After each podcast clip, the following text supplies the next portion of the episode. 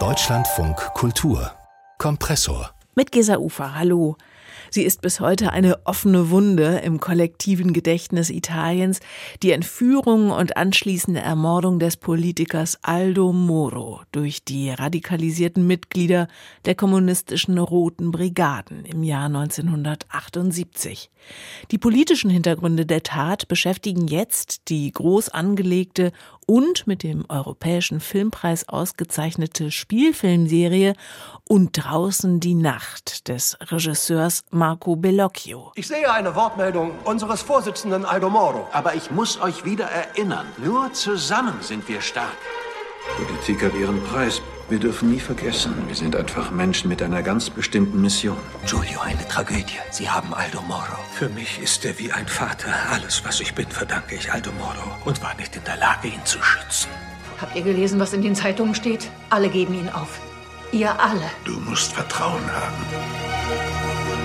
Ein Ausschnitt aus der sechsteiligen Miniserie Und draußen die Nacht, die man jetzt auf Arte sehen kann. Unser Filmkritiker Patrick Wilinski hat bereits alle Folgen gesehen und von ihm wollte ich zunächst hier im Kompressor wissen, welche Perspektive auf die Tat denn Regisseur Bellocchio in dieser Serie einnimmt. Ja, das ist interessant und der Oton hat es ja schon so ein bisschen wiedergegeben, dass wir unterschiedliche Perspektiven auf diesen Fall zu sehen bekommen. Grundsätzlich erzählt er schon sehr chronologisch von der Entführung bis zur Ermordung Ermordung von Aldo Moro. Aber dann geht er diesen Leidensweg ähm, des Politikers gar nicht mit. Also Aldo Moro selber verschwindet nach der ersten Episode. Und dann öffnet sich der Blick dieser Serie auf die italienische Gesellschaft und die wichtigsten Akteure der damaligen zeigt. Und er rückt immer sehr prominente Figuren in einer Folge, jeweils pro Folge in den Fokus. Also da ist Papst Paul VI., ein alter Schulfreund von Aldo Moro, der versucht mit vatikanischem Geld seinen Freund rauszukaufen von den Roten Brigaden. Da gibt es den Innenminister Cossiga, der eine Verschwörung seitens der Rechten eher irgendwie assoziiert mit dem Fall. Aber auch Aldo Moros Ehefrau, die sich alleingelassen fühlt, die sich auch gegen die Politik Politik richtet und der, der rechten Politik äh, der Partei ihres Mannes auch die Schuld an der Entführung gibt, bis hin übrigens, und das fand ich auch eine sehr spannende Episode, zu einer der Entführerinnen von Aldo Moro, die mit der Zeit merkt, das ist vielleicht der falsche Weg, aber in dem Moment in einen enormen Gewissenskonflikt mit ihrer Menschlichkeit, aber gleichzeitig mit ihrer politischen Ideologie gerät.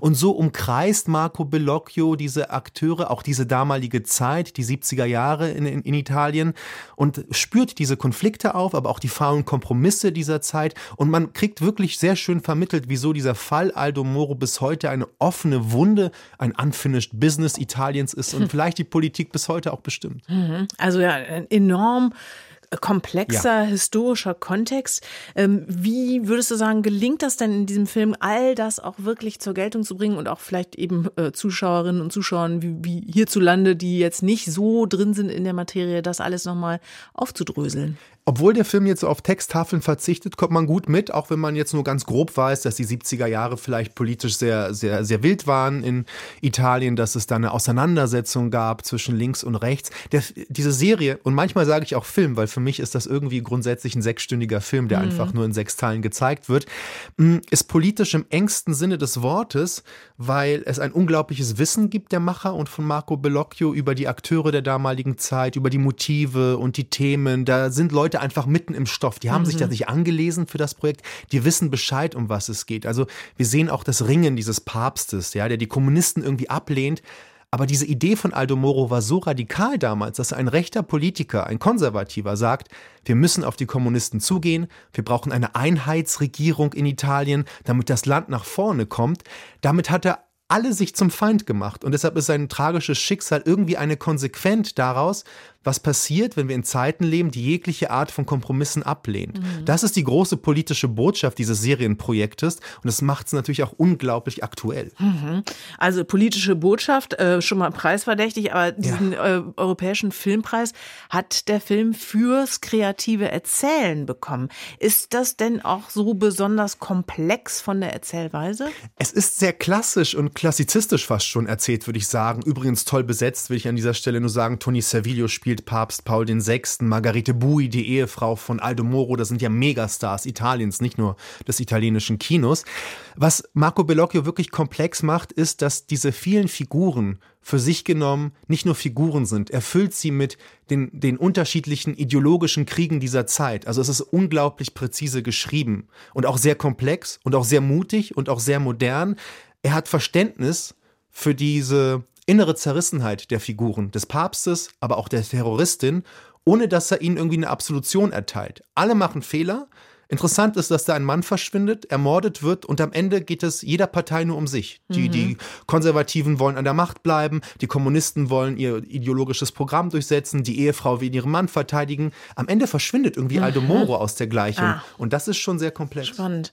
Ähm, Regisseur Marco Bellocchio hat sich offenbar mit diesem Film auch nicht zum ersten Mal mit Aldo Moro beschäftigt. Auch andere italienische Regisseure kehren immer und immer wieder zu diesem Ereignis zurück. Warum?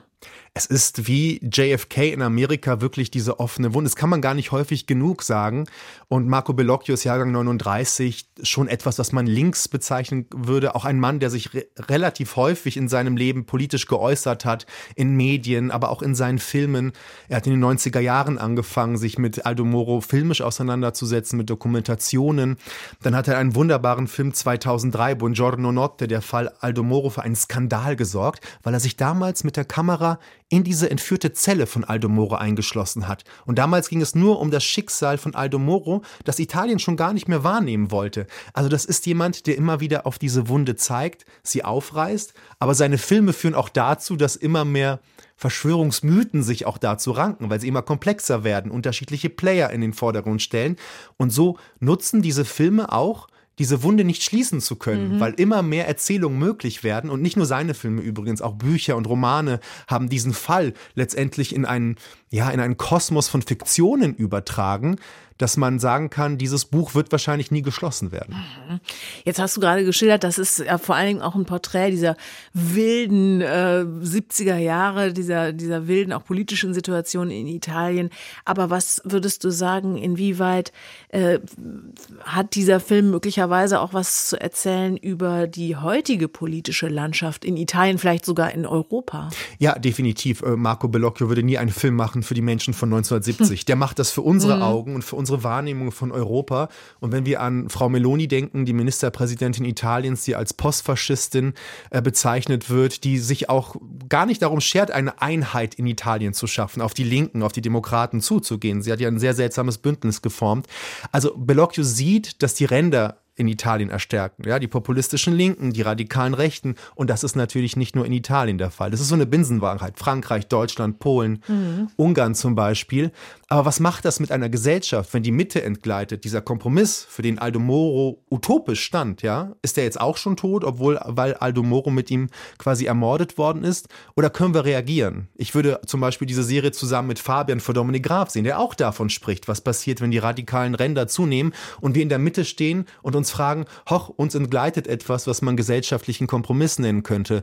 Und deshalb ist diese Serie so wichtig. Wirklich ein Pflichtprogramm, eine herausragende Serie, ein sehr unterhaltsames, spannend gemachtes, modernes Stück Erzählkino, das viel über Europa erzählt, aber natürlich auch über Italien. An dieser Serie kommen Sie nicht vorbei, sagt unser Filmkritiker Patrick Wielinski über die Dokumentarfilmserie Und draußen die Nacht des Regisseurs Marco Bellocchio zu finden in der Arte Mediathek.